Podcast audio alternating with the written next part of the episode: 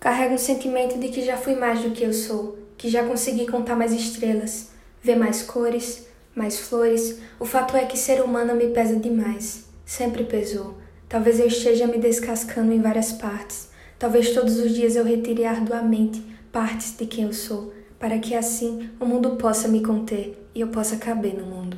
Onde havia meu coração está depositado chumbo. Ele pesa, mas dói menos. Me ergo ao céu desnudo e penso do que vale viver se descascando, até a ferida não sara quando a gente mexe nela. Busco respostas às noites cruas em que a lua é a minha companhia e enquanto a rua mansa vai dormindo, o barulho é interno.